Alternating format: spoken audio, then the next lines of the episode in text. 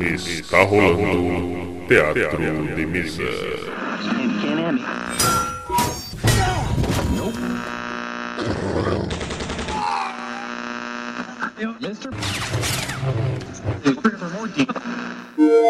Bem-vindos. Ouçam agora assuntos aleatórios.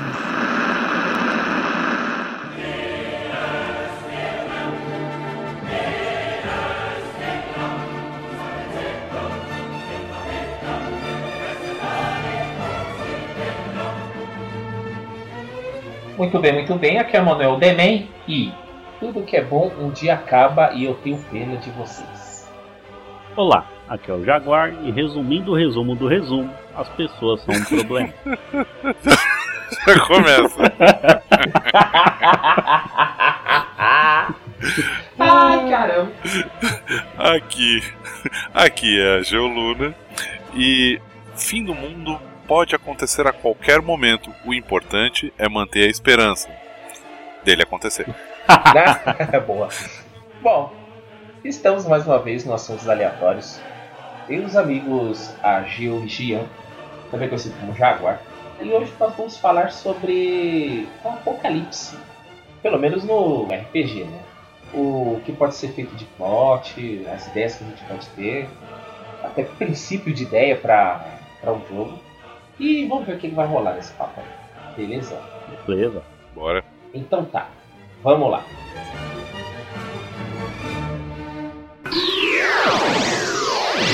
Teatro.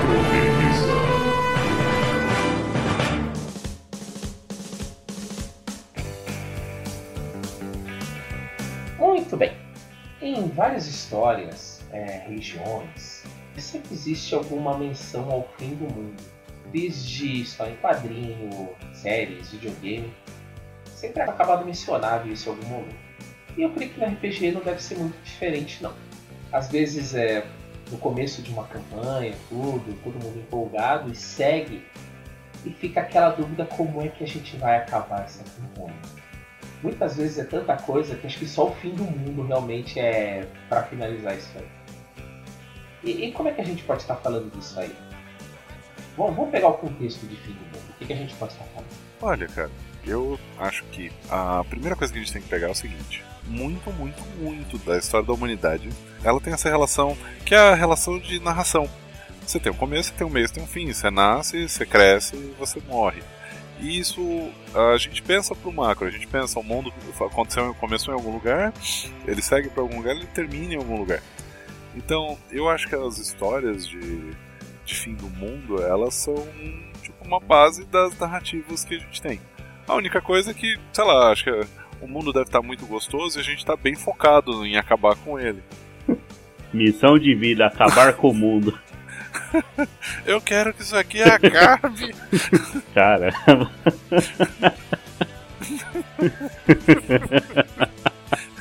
ah, vai, ó, se você levar em consideração quantas vezes a Liga da Justiça não tem que salvar o mundo, né? Não, não existe salva o bairro, cuida do bandido na rua, salva a avenida. Não, temos uma crise. O mundo pode ser destruído. É, fica até, fica até banal. Ah, nessa parte aqui de contextualizar, posso dizer que aí vai por crenças, né, religiões, no que você acredita. Por exemplo, quem lembra em 2012 ia ter o fim do mundo, de acordo com os maias. É, porque teve aquela coisa do calendário maia, pela, pelo que fui compreendido dele, não passar de 2012. Isso.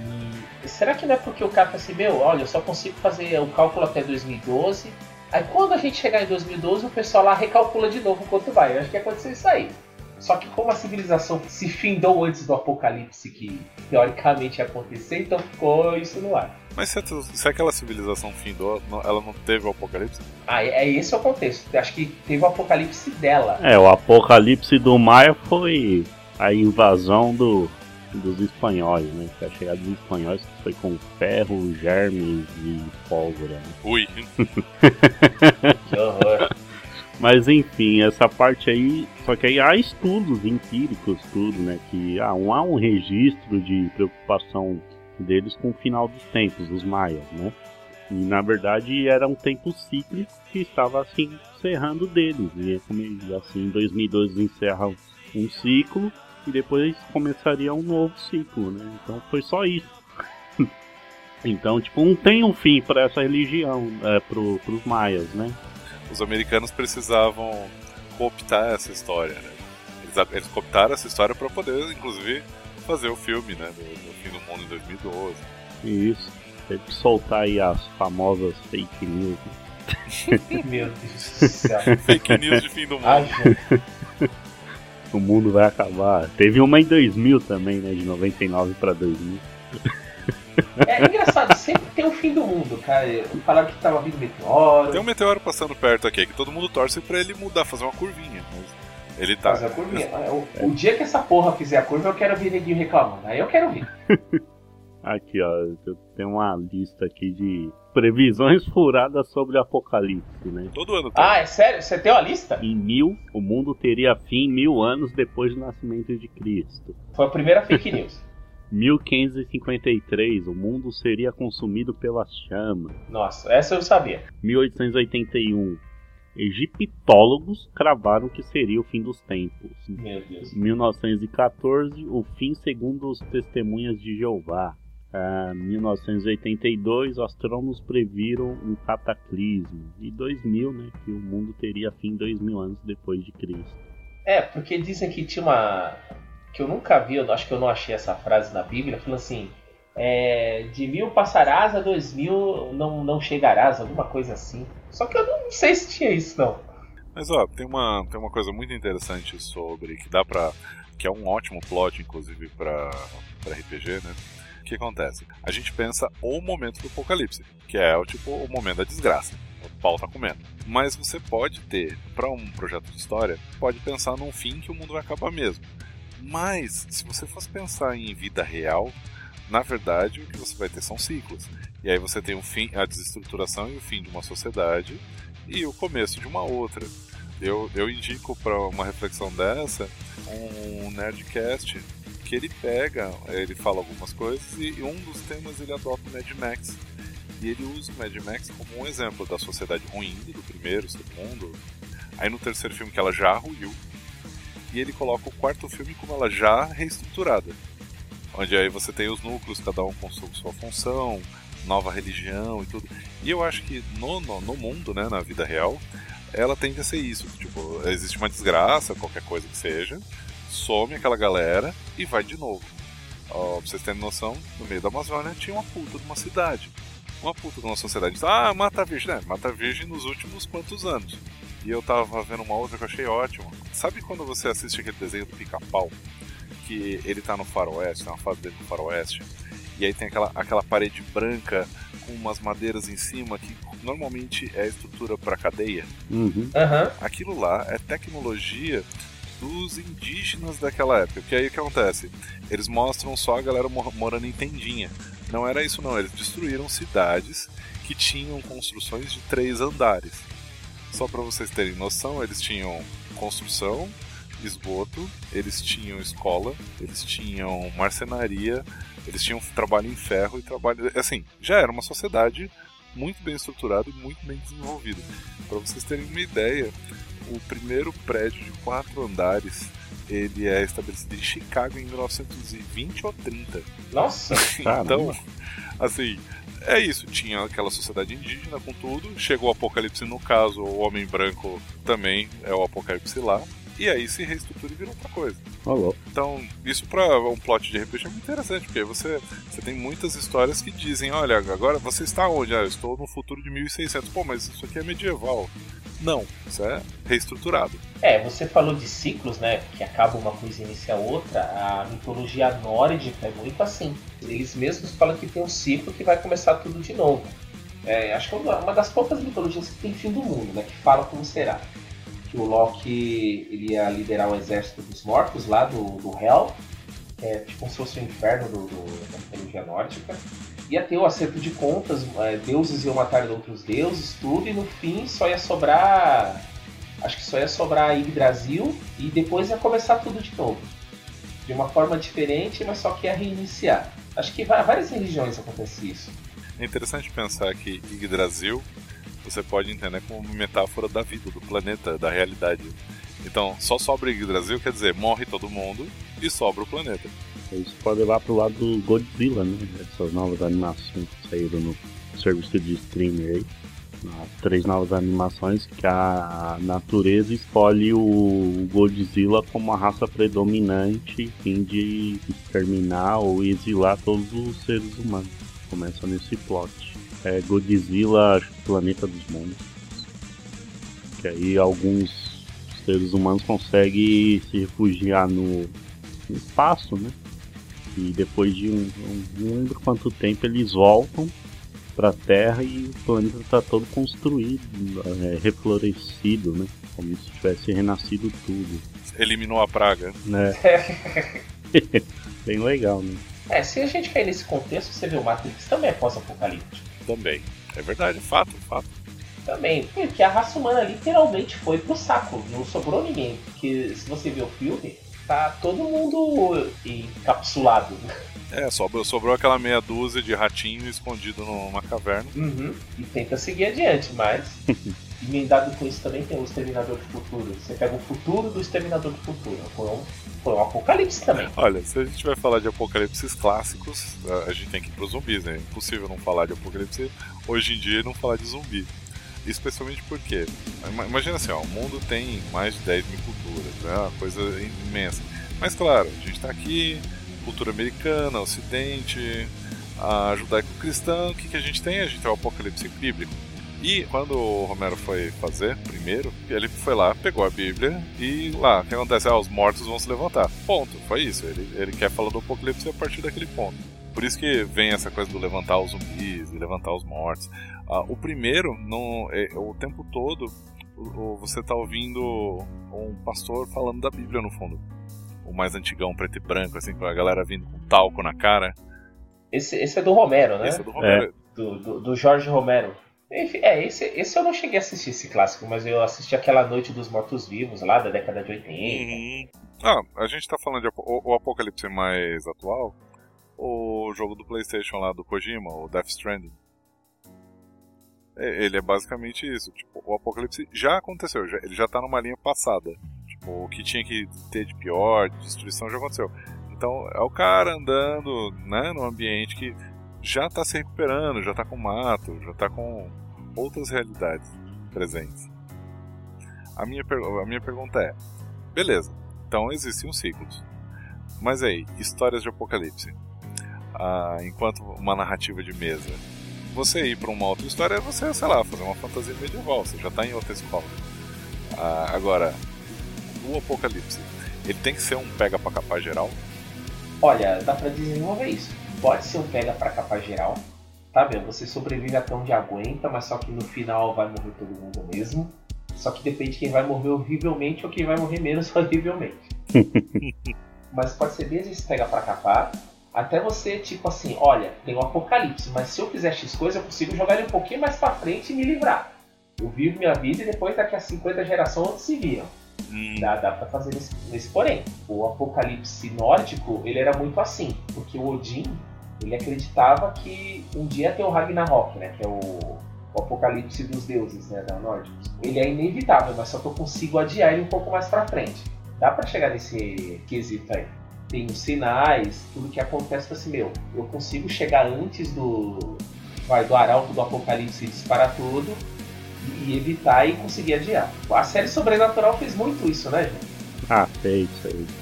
Se tivesse acabar na quinta temporada, Ah, ser uma ótima série. Mas enfim, né? Vai acabar aí, eu acho que na 15 ou 16. nossa senhora. Então tudo bem, né? Chega, pelo amor de Deus. É, é, enfim. A série mostrou muito isso do lado bíblico ali, né? E baseou bastante no, no Constantino, né? A maioria dos personagens ali é baseado no Constantino. No Hellblazer. Olha, eu não diria que são baseados nele, né? Não, cara? eles bebem bastante de lá, né? Tem muitas referências. Tem referência? Eles falam isso? Não. Ou só você repara e associa? Ah, eu associei. Então, acho que eles não, não mencionam. Acho que porque já fizeram. É, é um arquétipo muito parecido e a gente acaba associando, né? É, são associações. Mas aí tem a questão, que é uma dúvida aqui que eu tenho. O apocalipse, ele só vem nessa questão de o fim de um ciclo e início de outro, o fim dos tempos, troca de raça predominante, ou que seja, ou a vitória do vilão, que pode ser um tirano, é considerado um apocalipse? Ah, se você pensar em X-Men Apocalipse, nos quadrinhos, né? Basicamente a era do apocalipse é porque o apocalipse tem um período predominante. E aí ele, enquanto vilão, ele gera todo um, um, ambiente que aí, aí o problema é que quando a gente associa com o apocalipse, a gente não associa com só um processo de mudança. A gente associa com um processo de transformação que está relacionado a extermínio, dor, destruição, desgraça. Né? Tem essa associação. Não é uma associação pacífica de ah, agora o joio e o trigo foram separados. Voa, joio, voa. Né? Não, é, é, des, é desgraça em cima de desgraça. E no caso do Apocalipse, o que era muito interessante do, da série dos quadrinhos é que, como a situação foi muito além dos limites do que é humanamente concebível, todos os heróis, e inclusive muitos vilões, eles recebem o impacto e eles se remodulam em relação à situação. E aí também é muito interessante, porque em história de Apocalipse, Walking Dead ele fala um pouco disso, assim, o anseio dele é falar um pouco disso. O que é você na hora H? O que, o que, que é o ser humano quando a situação está no, no, limite? Quem é quem? E aí quem, quem fica louco, quem morre, quem aguenta, quem vira um sobrevivente, quem continua tentando ajudar os outros, mas se ajuda os outros matando todo mundo. Aquele papinho de que eu, eu vou proteger a vida do vilão vai pro espaço, porque já tá falando de sobrevivência. Eu não lembro com quem que eu comentei que na, nessa série do Walking Dead, na história, os monstros acho que são muito mais os seres humanos sobreviventes, porque eles fazem muito mais atrocidades do que os zumbis. Sim. Porque os zumbis eles vão lá, tudo bem, eles estão agindo pelo instinto básico dele que é comer. É uma doença, tudo. Esse, esse é o horror da coisa. Mas só que monstruosidade não são os zumbis, são seres humanos.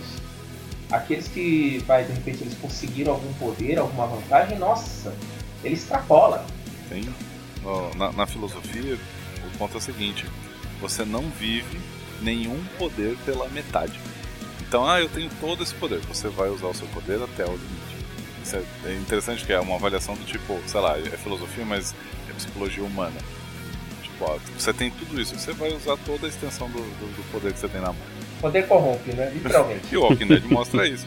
Né? Tá respondida a questão. Muito obrigado ao senhor. tá bom.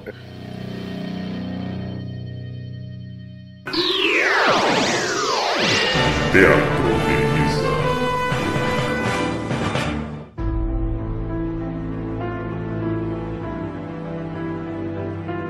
Muito bem. Mas quando é um ciclo mesmo que vai acabar? Isso em termos de RPG. Tipo assim, ficção científica, vai, vamos colocar.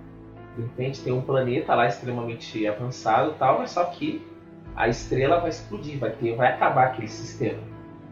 Às vezes não precisa nem ser uma civilização avançada. Aconteceu o seguinte: o planeta teve vários ciclos de civilizações e a recente não se desenvolveu o suficiente ainda para sair do planeta, mas o, o, sistema vai acabar. E aí? O que, que vai fazer? Para onde vai correr? Vai todo mundo morrer! É. todo mundo se perdeu. É, aí. É, aí eu acho que entraria uh, alguma possibilidade. Assim, pensando em história de RPG. Uhum, é, em RPG. Ou, ou, você vai, ou você vai pensar em alguma coisa daquilo que você citou, de algum que você citou dos nórdicos, algum sistema X que pode, sei lá, místico, vai, aquela sociedade não tem a tecnologia para fugir do planeta. Então, um, uma resposta mística que pode uh, alterar, amenizar a resposta. Ou, se você quer fazer uma coisa de estrago mesmo, tipo, sei lá, década de 90, apoca é, o apocalipse dos lobisomens, dos vampiros, tipo, era inevitável, sabe? Hum. sim, sim. Do, do lobisomem era muito mais qual é a sua postura diante do apocalipse. Como você vai morrer? Você vai morrer honrado? Você vai morrer lixão? Você vai morrer de pé? Vai morrer ajoelhado? Como é que vai ser isso? Sim, você vai estar com seus amigos, você vai dar a sua vida para proteger eles, mesmo que isso não tenha esperança. Você vai se vender. Isso também é um, um, uma aventura densa, bem interessante. Sim, sim. É o que você vai fazer, né? Essa é pergunta. É trágico, mas pode ser muito interessante. Tem um filme, um filme meio comédia do apocalipse. Eu não lembro com quem que era, mas era um casalzinho que eles queriam resolver uma coisa com a família deles até o apocalipse. E aí o filme vem, eles vão resolvendo, eles vão resolvendo o que tem que resolver. Meio que termina que eles estão namorando. Eles terminam abraçados da cama e o mundo acaba. Tipo assim, aí você vai embora com o coração leve. É, tipo, pode morrer em paz. Uhum. Tipo, apaguei a penitência. Pagou a penitência? É, uma penitência, no caso, não sei. Uma redenção. palavra usar. Redenção. Uh, vocês acham que cabe exemplo agora? Cabe. O... A gente estava com o grupo fazendo uma campanha de Trevas, aquele sistema brasileiro. Sim, sim. É o sistema Diamond. A gente jogou bastante o Trevas, a gente gostava bastante e tal. Saudade do Trevas. e aí, beleza, a gente fazia uns clima mais. um clima mais cutulão, né? O Trevas combinava bastante com isso e tal. Uh, mas é uma hora a gente. É, um parênteses aqui. Por favor. Porque por acaso o Trevas é chupado do Calfucuto. Eu já falei isso antes e falo de novo. Mas tudo bem. O cenário ainda mais daqui, mas do resto. o, só para dizer, o, fora a leitura do universo de cultura, a parte literária, o jogo eu não conheço. Então, para mim, Trevas estava legal na época, não tinha o que comparar.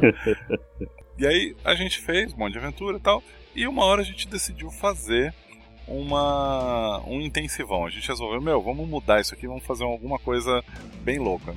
E, sei lá, gente, não sei se foi a, a história pensando no final dos nossos personagens, ou só um spin-off, ou, ou, só uma realidade alternativa, sei lá, um túnel do tempo. Mas o que a gente fez? A gente jogou eles num futuro de, sei lá, uns 20, 50 anos na frente. Ah, tinha aparecido um mal horrível lá, já a Lacutulo. A humanidade tinha ido pro saco, né? E tinha esse grupo de, vamos dizer assim, super-heróis que já estavam no, no nível mais absurdo dos poderes lá de trevas. E, e eles estavam, assim, imagina uma mistura de StarCraft com poderes de. Com, com, poderes de trevas, cada um com alguma habilidade no limite, e com missões suicidas. Tipo, ó, o objetivo é entrar, o objetivo é entrar naquele lugar, naquele lugar você vai soltar a bomba nuclear para resolver o problema. Então, a, era muito interessante porque a construção do personagem, a liberação de ficha, de habilidade, era do tipo, o que, que você tem, o que, que você quer? Eu quero isso. Põe. Mas, mas isso é pouco, bota mais. bota. Caramba!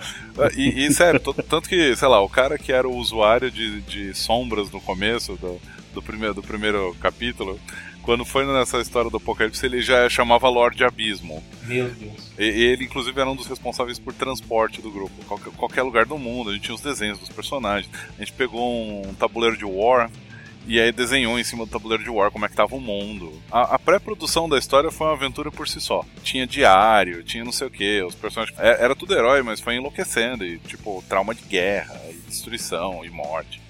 Aí era muito interessante, porque basicamente eles saíam dessa estrutura que era uma estrutura meio de sobrevivência e eles iam como uma corrida insana para chegar no núcleo que eles precisavam explodir para ao explodir aquilo, dar a oportunidade do planeta se regenerar. Era isso. Nossa. Então, a missão era suicida e o objetivo da missão era dar a chance do mundo ter uma chance. Então, sei lá, começa com nave, a nave explode, cai de dentro da nave, ou sei lá, um, dentro da nave cai uma coisa que era um outro transporte, que era, sei lá, um, como se fosse um, uma lancha militar hipertecnológica, e explodindo, monstro atacando, bomba, e todo mundo correndo para tudo quanto é lado e tentando resolver. E basicamente o papel deles enquanto seres muito poderosos era tentar fazer o veículo alcançar o, o lugar que tinha que chegar e o veículo. Meu Deus do céu. E o veículo ia perdendo pedaço, ia perdendo energia e tal. Até eles tentarem chegar lá no núcleo, enfrentar o que tivesse que enfrentar,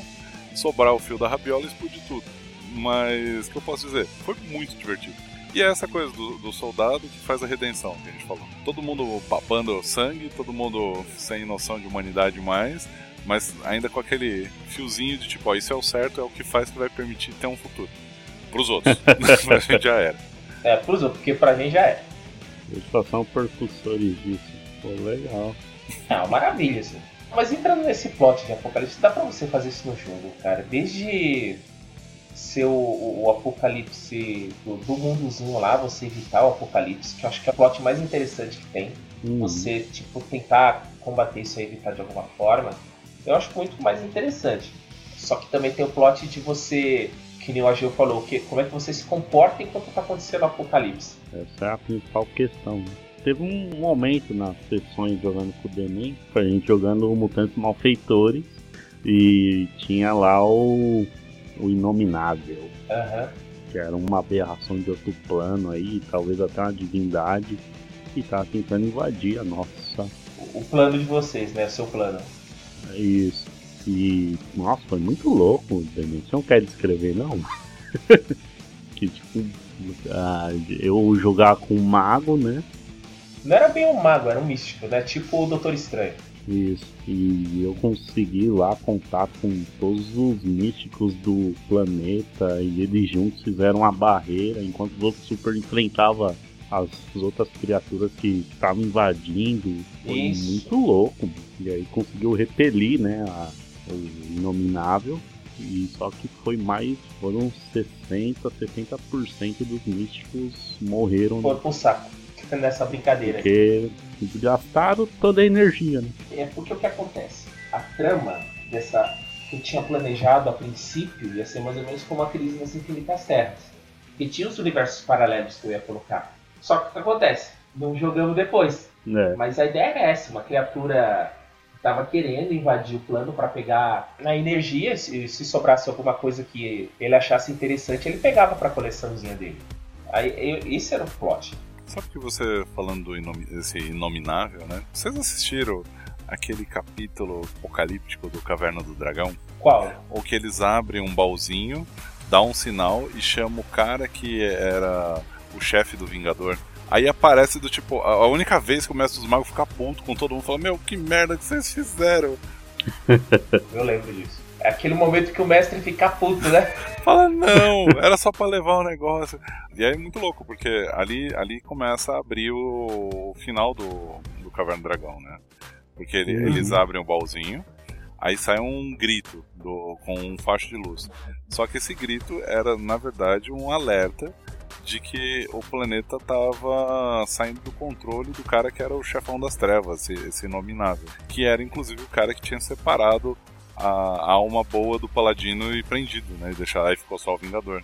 Eu lembro, o Mestre dos Magos aparece, o, o cara já chega dando tipo um Hadouken gigante, o Mestre dos Magos faz uma cúpula de proteção para aguentar o impacto do raio, teleporta eles a tipo dezenas de quilômetros de distância, e já, já, já começa a ofegar e o cara tá vindo na velocidade e ele tem que teleportar mais dezenas de quilômetros. Aí fala, meu, eu tô acabando com tudo, dá as baterias das armas, porque a única coisa que eu tenho que fazer pra salvar vocês é teleportar vocês pro primeiro nível do inferno. Ah, O quê?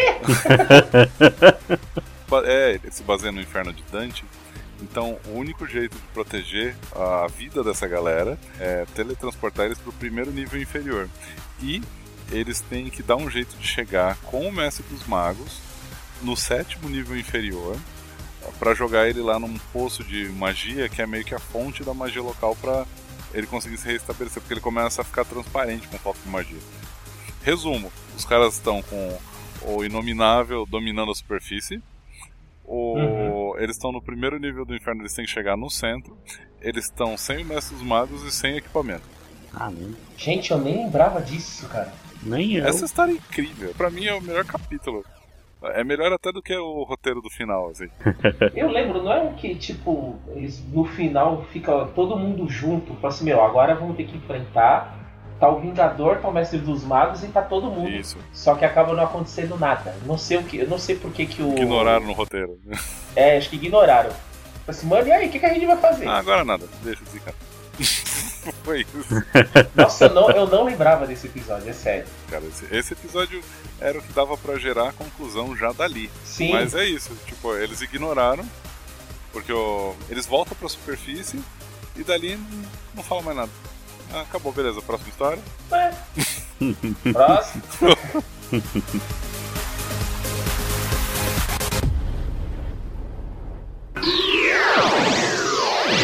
Teatro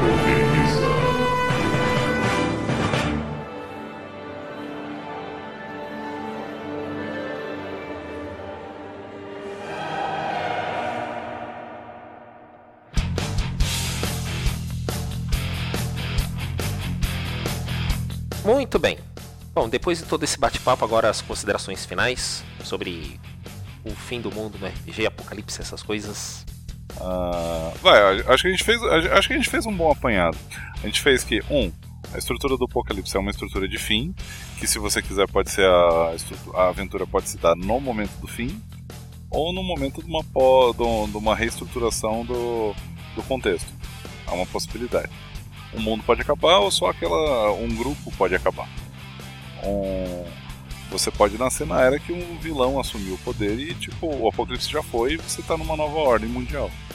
A gente também viu que pode ser um fim inevitável com postura moral dos personagens. Pode fazer um fim evitável ou postergável com alguma tipo missão a ser alcançada a todo custo, todo sacrifício. Uh, os personagens podem viver depois dessa missão eles podem morrer. Tipo, uhum. Até porque talvez eles não se encaixem com o que eles vão salvar. Você quer salvar a pele, isso sim. e indicações de filme, literatura, música, desenhos animados. Boa, boa, boa, boa. Olha, tem aquela saga da década de 80 da DC, Crise nas Infinitas Terras, que é o fim do que era antes para tentar fazer algo depois. Tanto que teve heróis que morreram, ficaram muito tempo fora da, da, da história da editora, que disseram que tinham sido mortos mesmo, mas depois mudaram de ideia, infelizmente. Porque teve personagens que morreram heroicamente e. Deveria morrer. Foi lindo Deveria, e acabou e acabou ali. foi bonito. Você fala, mano, pra que trazer de volta? Ah, acho que é a melhor saga que a DC fez de todos os tempos. Uma das, né? Tanto que nessa série teve a morte do Flash, que ele se sacrificou para salvar os universos restantes ali. Barry Allen. Isso, Barry Allen. E a Super Moça que morreu para salvar o Superman. A cena que tem do, dela morrendo nos braços do, do Kal-El, meu, até hoje emociona quem vê. E, e, tinha que ter continuado daquele jeito. Não trazer de volta o multiverso. Cara, não tinha que ter continuado assim. Mas fazer o quê? Eu sou um simples leitor de gibi, não é nada. Tem um, um apocalipse que eu acho muito instigante. É um apocalipse num mangá. O mangá chama Berserk e aí acontece, tem aquela história de terror medieval, o cara enfrenta um monte de monstro e tal. E chega um ponto na história em que o apocalipse acontece. Só que o apocalipse do Berserk, ele é muito específico, ele é muito diferenciado. O vilão assume o poder. E o poder do vilão é dar às pessoas tudo aquilo que elas sempre desejaram. No caso, um mundo de aventuras, um mundo de fantasia, um mundo fantástico, que tem monstros que matam pessoas. então ele é o vilão porque ele atende os anseios das pessoas. Cara, Caramba, mano! Gosto muito desse apocalipse. Gosto muito desse apocalipse. Muito interessante. Eu tenho um filme para indicar. Eu achei o filme ruim. Mas só que se enquadra no assunto. Mesmo ele sendo ruim. E acaba sendo. É uma mistura aí de uma lenda da época da colonização nos Estados Unidos, né? misturado com demônios indígenas e um pensamento meio da teoria de Gaia, né? Que aí chama Mistério da Rua 7. De 2010, se não me engano. Mistério da Rua 7. É, é. É um filme ruim. Eu achei ruim pra caramba. Mas é bem bizarro que as pessoas estão andando assim é só uma escuridão, né? E aí o pessoal fala, não, eu acredito. E a patada toda e aquela pessoa some, morreu, desapareceu, já era. que bosta, velho. Então, tipo, é, é, acaba sendo uma mescla aí da ficção científica após apocalipse com terror, né? Muito bem. ah, tem uma outra questão. O Watchmen, o filme, né, a adaptação do cinema. Aquele fim lá que o rapaz consegue fazer o que ele queria, lá o, o herói, o, o anti-herói que se vira lá. E aquilo lá é considerado só uma derrota, que né, a gente debateu aqui, que também pode ser apenas a perda de um lado. Ou então, foi uma... Ali é o extremo dos fins justificam os meios, cara. Porque se ele não fizesse nada, ia morrer tudo. Aí ele falou assim, bom, mas se eu matar um pouquinho, salva todo o resto. É, foi a derrota dos, dos heróis, mas só que a humanidade foi salva. É, é meio contraditório, meio complicado isso. É, né? Você vê como é. É um pouco diferente o que, que é o, nos quadrinhos, né? A relação. Ele propõe um pequeno apocalipse os heróis vão pro saco e a humanidade fica em paz. É, no caso não foi bem isso. os heróis não, não foram necessariamente pro saco. Ah, sim. É, é, é meio, meio extenso né, falar disso aqui agora do Watchmen, né? Porque só, de ser, de super ser, só tinha um. Os outros eram vigilantes, tudo bem, que tinha um ou outro que era, a capacidade era sobre-humana, mas não chegava a ser su super-heróica, né? E dentre esses, o que tinha maior inteligência, ele propôs esse mini apocalipse para todo mundo se unir. Só que o que acontece? A, a base do super-herói clássico é você salvar toda e qualquer vida. Só que o anti-herói falou assim, mano, eu preciso sacrificar alguns para salvar o resto. E aí? Bora fazer. Bora fazer. E engraçado é que isso me lembrou uma frase do Spock, do Jornada das Estrelas 1 2. As necessidades de muitos superam as necessidades de poucos. Ou de um. O problema é que se você usa essa referência, meu, aí a coisa vai longe. Inclusive, a gente já saiu do apocalipse e a gente foi pra ética. é. E aí a gente vai começar a filosofar aqui sobre a opressão da maioria sobre a minoria. Porque se você pensar, ah não, a gente vai salvar a maioria. Tá, então você vai matar todas as minorias. Você vai matar toda a relação de diversidade. Você vai, você vai matar todas as possibilidades que tem para garantir uma maioria. Só que aí depois, essa maioria, ela é diversificada dentro de si. Aí vai ter que começar tudo de novo, vai virar um ciclo. e começa o ciclo de fim e começo tudo de novo. Exatamente. Então tá, chegando nessa conclusão, espantosa, né? Do que, que é tudo ciclo no apocalipse, né? A esperança permanece. A esperança permanece. e a gente se vê no próximo cast aí. Bom, obrigado aí. Não deixem de acessar nosso site, teatrodemesa.com.br e compartilhe com os amiguinhos e apoie aí o RPG Nacional. É isso aí. Para que ele nunca acabe. a gente agradece a audiência aí, pessoal. E até a próxima. Se tiver uma próxima. Se tiver uma próxima.